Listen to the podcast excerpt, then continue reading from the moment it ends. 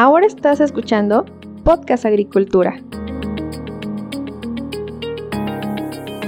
Hola, ¿qué tal? Espero que se encuentren muy bien. Me da mucho gusto saludarlos nuevamente a todos ustedes. Les doy la bienvenida al episodio número 278 del podcast, en el cual vamos a hablar sobre un tema tecnológico muy, muy innovador en la agricultura, que es el blockchain o mejor conocido en español como la cadena de bloques.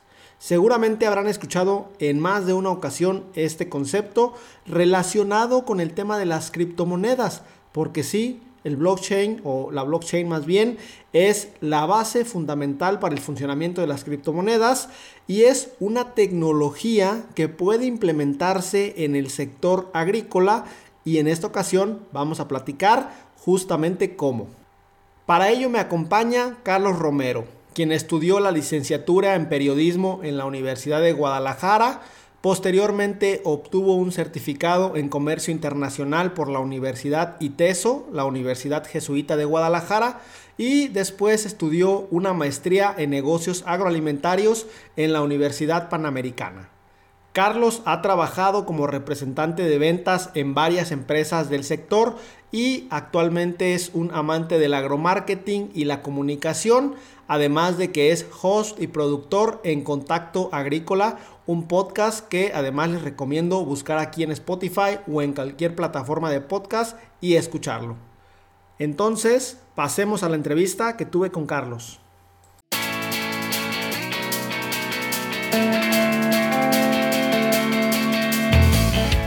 Hola Carlos, pues muchísimas gracias por estar aquí en el podcast. Para comenzar, me gustaría preguntarte a qué te dedicas. Cuéntanos un poco más sobre ti, por favor.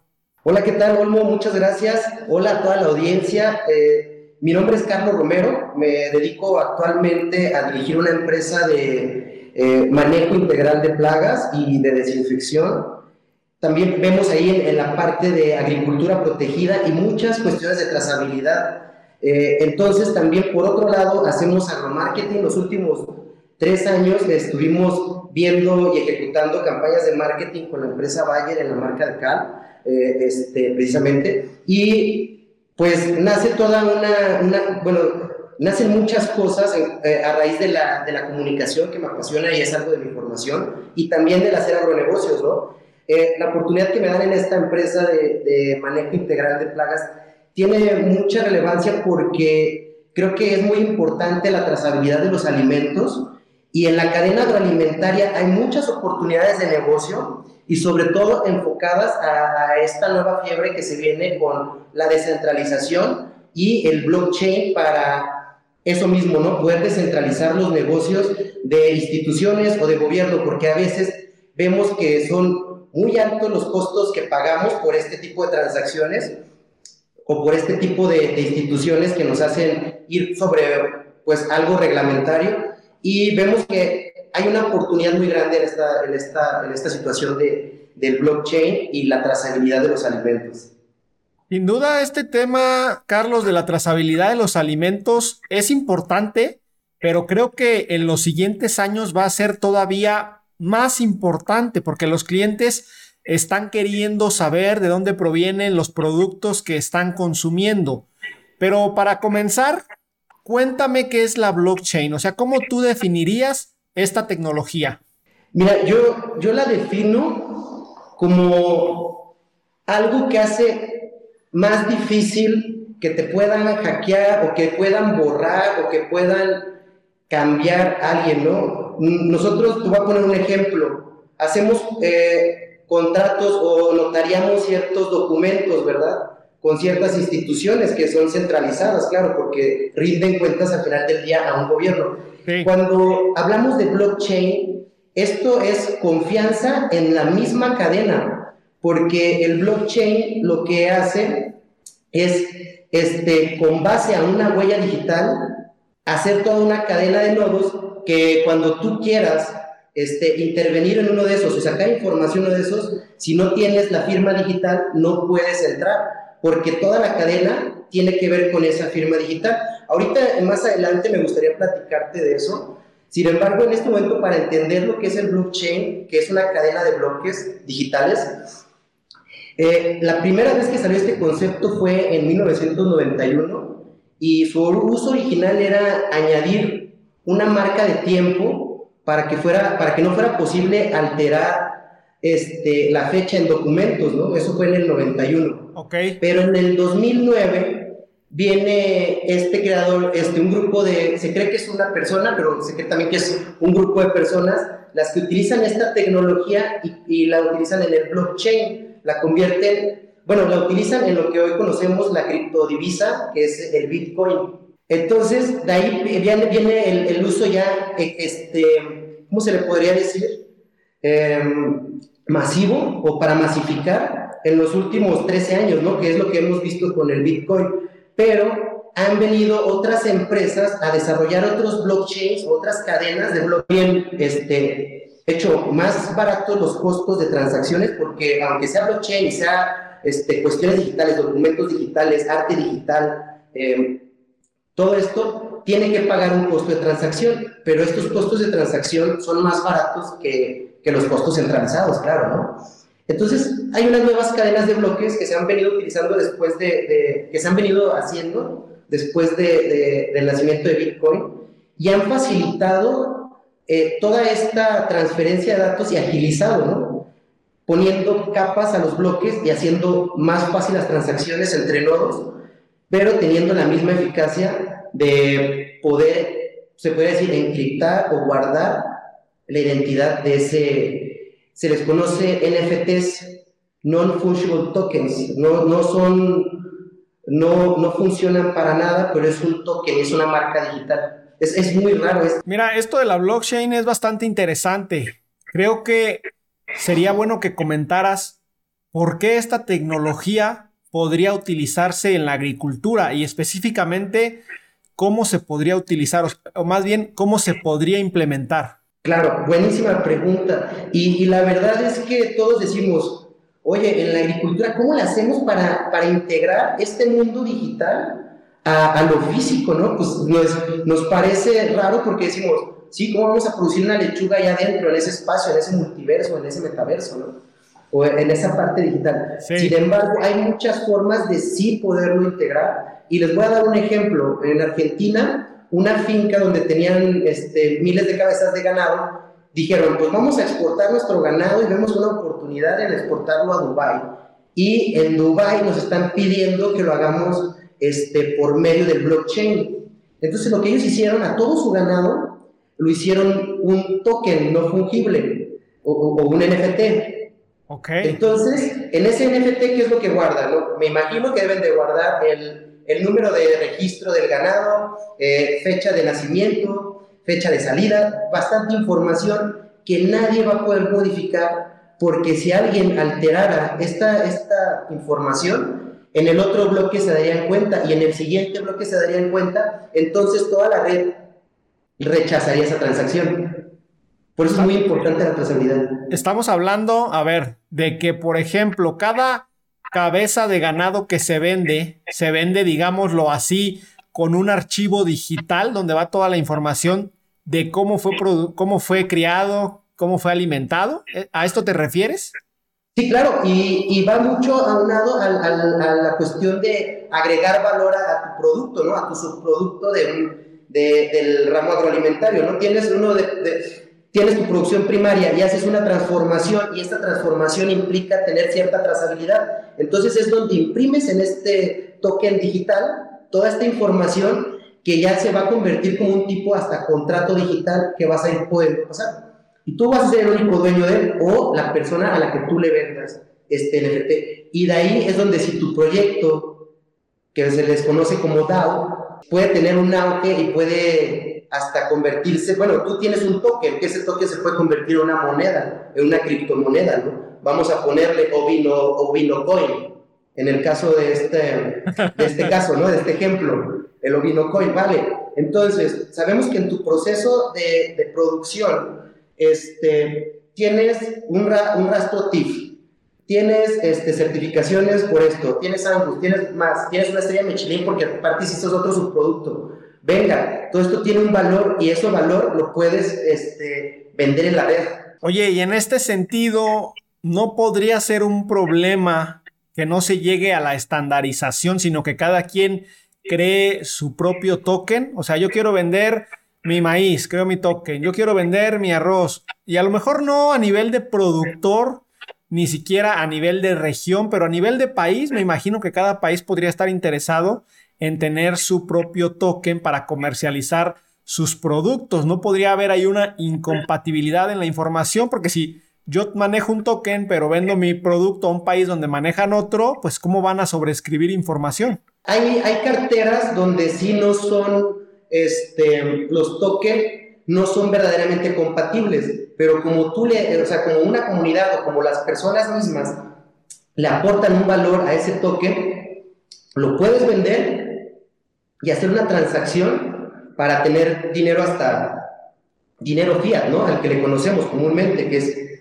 el dinero en efectivo o el dinero que pasa a través de alguna institución. Entonces, hay formas en las que sí puedes comercializar tu token, aunque las carteras o los blockchain sean diferentes, ¿no? Hay muchos blockchain que son compatibles con otros, pero sí hay, sí hay diferencias en algunos, ¿no? No todos van a ser lo mismo, no es como si yo compro el, el Ovino Coin y el Avocado Coin y van a, van a ser compatibles en un mismo blockchain. Ahí también tenemos que elegir qué tipo de NFT o de blockchain vamos a utilizar, ¿no? Desde el punto de vista de ventaja competitiva a un agricultor, ¿para qué le serviría tener este tipo de tokens digitales?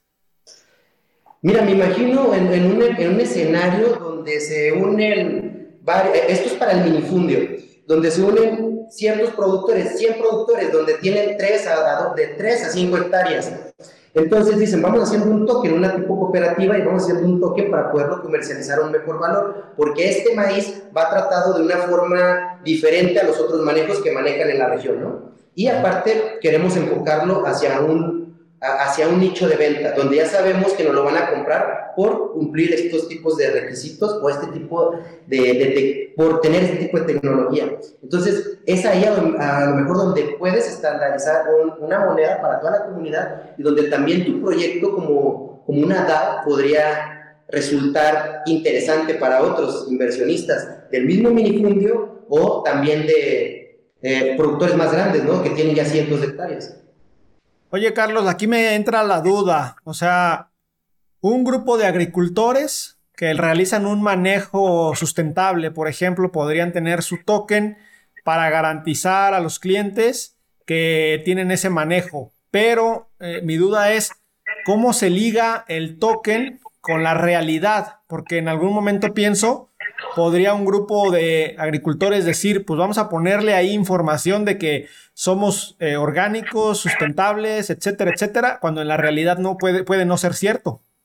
Sí, totalmente de acuerdo. Y eso lo vemos mucho en las producciones orgánicas, ¿no? Donde en algunos casos la producción orgánica es de día y la producción ya normalita es de noche, ¿no? o nada más somos orgánicos de día. Entonces, eh, creo que puede ser posible que tener esta información más, más certera por lo mismo, ¿no? Porque todos los datos los estás metiendo en el blockchain, o sea, todas tus bitácoras, todos tus esquemas, todas tus certificaciones van a ir ahí. Entonces, si un auditor se mete en la noche o en la mañana, o sea, va a ser lo mismo.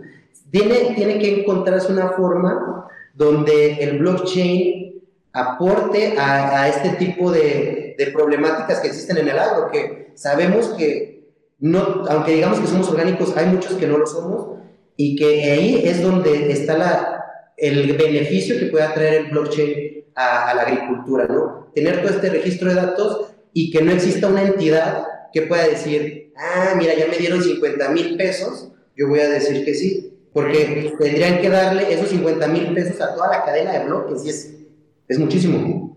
O sea, estaríamos hablando de que al final se trata de un registro que una vez escrito no se puede modificar. Eso es lo que realmente aportaría el blockchain a la agricultura, llevar este registro para que todo el mundo pueda consultarlo y nadie puede decir, ay, te doy eh, dinero por debajo del agua, ahora cámbiale el valor, ¿no? Sí, sí, exactamente. Descentralizas, eliminas costos a terceros y también ese tipo de actos de, de corrupción, ¿no? Que se pueden llamar como actos de, actos de corrupción o malas prácticas, ¿no? A ver, eh, mencionaste el concepto ya varias veces de descentralizar. ¿Qué implica esto? ¿Dónde está la información? está en el blockchain, está en miles de, en, miles de cadenas de nodos, o sea, está toda la red. Tú me preguntarías, ¿quién es dueño de Bitcoin? Todos los que tenemos inversión en Bitcoin somos dueños de Bitcoin. En, la cuestión de oferta y de demanda es la que delimita eso, ¿no? ¿Quiénes son más dueños y quiénes son menos dueños? Pero entonces todos estamos en observando esta cadena de nodos todos tenemos que estar de acuerdo porque se, se haga un Bitcoin más. Por eso existen los mineros. Entonces, todo, es toda una red donde tú puedes hacer un blockchain o una aplicación que esté arriba de un blockchain y ahí hacer un sistema de pagos, hacer un sistema de contratos, hacer un sistema de certificaciones, hacer un sistema de... Hay muchas aplicaciones que puedes hacer y que puedes este, integrar a la agricultura. No, y, y por eso digo, o sea, se puede hacer para pagos, para transportes, para operación, para muchas cosas puedes tú centralizar, bueno, descentralizar todo, ¿no? Ok, entonces sin duda la tecnología podría tener muchos usos, pero si nosotros quisiéramos convencer a la agroindustria, porque me imagino que 99% de las personas que están escuchando esto quizá todavía no entiendan por completo lo que implica el blockchain, entre los cuales yo me incluyo, para poderlo entender de mejor manera, si yo le digo a un agricultor, paga por un software de gestión, un ERP, lo va a descargar en su computadora de la nube de la empresa, pero lo va a tener, digamos, en una computadora y ahí va a poder estar viendo todo esto. Cuando tú me dices que nadie es dueño de, de, este, de estos tokens y que todo el mundo puede verlos, ¿dónde se ven, dónde, o sea, si un agricultor quiere decir, quiero ver esta información que es de mi token, ¿dónde lo veo? Sí, eh, bueno, una, cosa, todos somos dueños, porque cuando tú compras un token sí tienes un registro de, de, propiedad. Okay. Y es, eso es lo que le aporta el valor. Vamos a poner un ejemplo, ¿no? Hace unos días, hace unos meses, eh, en el metaverso, Snoop Dogg compró un terreno y hizo una casa, ¿no? A base de tokens. Entonces, los terrenos que estaban alrededor se incrementó su valor, porque son tokens que están a un lado de la casa de Snoop Dogg. Tú podrías decir, mira, aquí estoy a un lado de la, casa de Snoop Dogg dentro del metaverso.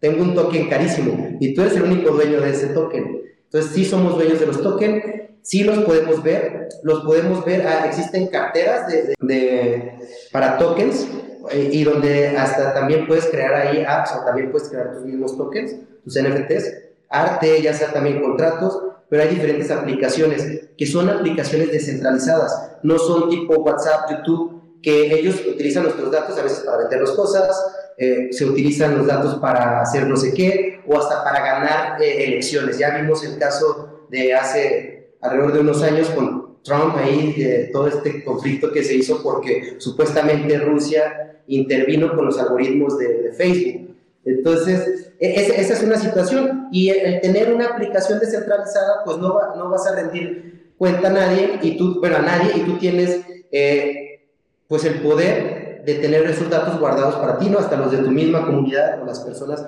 que estén ahí. Eh, existen estas carteras, eh, una, por ejemplo, voy a decir MetaMask, ahí es donde puedes comprar este, tus criptomonedas y es donde dices, ahí sí soy dueño de mi token en una cartera, porque existen otro tipo de, aplicaciones que son centralizadas, que fungen como un tipo banco, que ellos con su capital de criptomonedas lo que hacen es venderte a ti.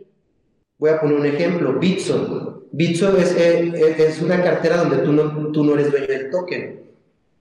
El dueño del token es Bitso. Entonces, tú cuando adquieres una, una criptomoneda con ellos, pagas pues un gas, que es este, una, una transacción, más la comisión que te cobran ellos, que es como la comisión del banco. Tú estás pagando doble, doble transacción. Pero estas, estas aplicaciones que son más como un banco, te apoyan mucho porque puedes estar haciendo intercambio de criptomonedas entre ellas y hacer pagos ya desde tu cuenta como tipo de banco, pero con, con criptomonedas. O también convertirlas nuevamente a pesos y hacer tus transacciones normalmente con este, transferencias electrónicas. Ok, sin duda este tema es bastante interesante. Si una cadena agroalimentaria pone el cultivo que quieras, vamos a poner el tema del aguacate, quisiera mejorar su trazabilidad implementando esta tecnología de blockchain, ¿por dónde hay que empezar? Porque al final de cuentas, esta tecnología ya existe, esta tecnología ya está siendo utilizada, como bien nos lo comentas, pero alguien del agro, o no necesariamente una persona, sino una organización o una empresa, ¿cómo empieza con esta tecnología? Porque al final de cuentas has mencionado muchos conceptos técnicos que no son de nuestro sector.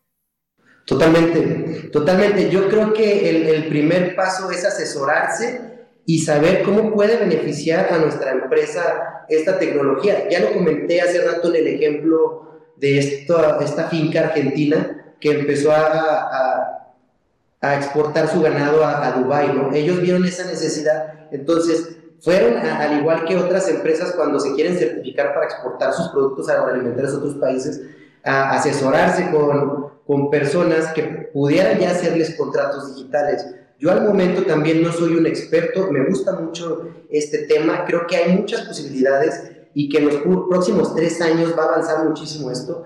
Entonces, también mentiría al momento de decirles vayan con tal persona, porque estamos también en Latinoamérica, en Latinoamérica descubriendo todo esto, porque muchos de los conceptos, como tú te has dado cuenta, están en inglés, ¿no? O sea, ni siquiera están traducidos a nuestro idioma. Entonces también es, es, una situación de personas como nosotros que estamos interesados en, en traer beneficios a la agricultura de, algún, de alguna forma, aportando valor. Entonces, pues es esto que, que estamos haciendo, ¿no? Tratando de, de, traducir esta información y llevarla por un buen camino y que no vaya también a tomarse de otra forma, donde Carlos nos está diciendo, váyanse todos al blockchain, saquen su criptomoneda. No, también son temas, como ya lo platicamos antes con, con alguien de, de, la audiencia que tengo en, mis redes sociales, que es, es algo de, de donde tienes que invertir y a lo mejor no podemos correr por la volatilidad que hay en los mercados, pero también no nos podemos quedar atrás. Tenemos que aprender más de estas tecnologías y otro de los casos es una chava también una vez me dice, Carlos, nosotros no sabemos nada de esto, es más, todo lo que me acabas de decir, ni siquiera comprendo ¿no? las palabras. Sí, yo creo que la invitación es esto, vamos a, a tratar de entender un poco y, y, comprenderlo, porque es un, es un panorama muy amplio y yo lo que siempre trato de, de estar compartiendo y, e, e incentivando es a, a, que veamos otro tipo de negocios en la agricultura que no tengan que ver nada más con la utilización de nuestras tierras. Sabemos que tenemos muchas tierras, sin embargo, en las teorías del capitalismo se ha visto cómo las desigualdades, las desigualdades más amplias se han creado por el, el el mismo amor al, capital de la tierra o por el mismo desuso de las tierras, ¿no? Eh, pasa en, las en, los países europeos, ¿no? Cómo el, el, valor de las tierras fue decayendo y fue aumentando el valor en bienes y servicios, ¿no? Y más en servicios y en tecnología. Entonces, como, como mexicanos y, personas que nos dedicamos a la agricultura y jóvenes sobre todo, debemos estar ya teniendo en mente que estas tecnologías por más que queramos o, o no, van a ser parte de nuestra labor día con día. Entonces, adoptémoslas y, tratemos de entenderlas y siempre busquemos a los expertos. Muy bien, al final hablar de esta tecnología es hablar en el tema de trazabilidad. Desde tu punto de vista o tú cómo ves a la trazabilidad, ¿cómo la podrías explicar? Bueno, yo la podría explicar desde el punto de vista de protección de cultivos, me gustaría decirlo, y también de, la parte del sector agroalimentario. Es muy importante hacer el buen uso de, los agroquímicos, el, el, clásico boom. Entonces, empresas ya están trabajando en esa trazabilidad desde los productos. Entonces, tú como prestador de servicios, tú como productor, si ya también estás entrando a, esto de la, de la trazabilidad, va a ser muy importante porque muchas cosas de las que, que, hacías vas a dejar de hacer. Y es lo que pasa, ¿no? A veces nosotros pensamos que las cosas van muy bien porque no vemos dificultades, pero cuando hacemos un pequeño cambio vemos que sí hay ciertas dificultades, entonces eso se traduce en mejora continua. Yo creo que va muy, muy de la mano la mejora continua y no lo veo nada más en el aspecto de trazabilidad, sino también creo que hay oportunidades al integrar, pues ya lo hablábamos, las cripto, criptomonedas o las criptodivisas, porque ahorita el 1.4% de la población es de los que las utiliza y se prevé que la generación Z sea los que vayan a gastar casi todo en, en, en NFTs. Entonces, no solo la trazabilidad, sino también en la parte de marketing, por el otro lado, tener al metaverso y ya tener estructuras de blockchain y ya, ya trabajando en esto, pues va a ser una integración más fácil. Porque pongamos un ejemplo más adelante, ¿no? Tenemos una, un cultivo indoors y queremos venderlo, este, y, está en una ciudad, ¿no? Nuestro cultivo indoors está en el centro de la ciudad, está en Andares, punto. Y la persona de Andares se mete al metaverso, está jugando, una, una persona que vive en un condominio de ahí y dice, puta, güey, quiero unas lechugas de, del Inge Marciano, que las vende por aquí cerca, pues las quiero aquí en mi casa, ¿no? Ah, te metes al metaverso, vas, a, vas al espacio físico, al espacio digital de esto y eliges tu lechuga y ya te llega ahí. Es un ejemplo una lechuga, ¿no? Podemos hablar de, de otros productos agroalimentarios, que la tendencia también va a eso, ¿no? A no consumir tan, eh, a, que la cadena, perdón, a que la huella en la parte de la logística, la huella de carbono también no afecte tanto, ¿no? La parte logística. Por eso también producir alimentos en, la, en las urbes o en las grandes ciudades. Entonces ahí es una forma de integración y es parte, tiene que ver con la, con la mercadotecnia, el blockchain y también la inteligencia artificial. Muy bien, Carlos, sin duda un tema pues, bastante interesante que apenas comenzamos a tocar en la agroindustria. Para finalizar nuestra plática, te solicitaría si tienes algún comentario final para la audiencia del podcast, lo hagas en este momento, por favor. Muchas gracias por, por darse su tiempo a escuchar este, este podcast. La verdad que para mí ha sido todo un orgullo que, me, que esta invitación, Homo, muchas gracias, la verdad que eh, siempre estuve pensando que algún día podría estar en este, en este podcast. Muchas gracias por la oportunidad. Espero que que les haya servido, a, lo mejor poco o mucho esta información. Yo no soy un experto, sin embargo me gusta este tema, me apasiona la tecnología y creo que eh, nuestra agricultura puede avanzar más si hacemos que esa, esa brecha generacional le meta con 100 a, a los agronegocios. La verdad que tenemos muy buen futuro porque tenemos tierras, tenemos creatividad y aparte pues somos un chingo de jóvenes aquí en, en, México, así es que tenemos todo para romperla en los próximos 10 años quizás, ¿no? para que no tan lejos, a lo mejor 5 años, porque va avanzando muy rápido la tecnología. Sin embargo, hay que estar preparados. Muchas gracias.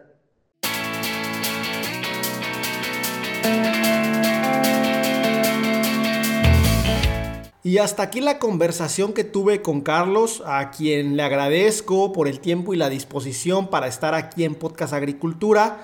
Como pudieron escuchar, es un tema que tiene sus complejidades porque se trata, a final de cuentas, de una innovación tecnológica que surgió en un sector ajeno a la agricultura, el cual, sin embargo, debido a sus características, puede ofrecer una solución en este sector que es justamente la solución de la trazabilidad, como bien comentábamos. Claro, poco a poco seguramente la blockchain va a comenzar a tener cada vez más aplicaciones en nuestro sector y hay que estar pendientes de lo que ocurra con la implementación o más bien traer esta tecnología a la agricultura. No me resta más que agradecerles por estar ahí. Recuerden que yo los espero muy pronto con un episodio más del podcast. Hasta luego.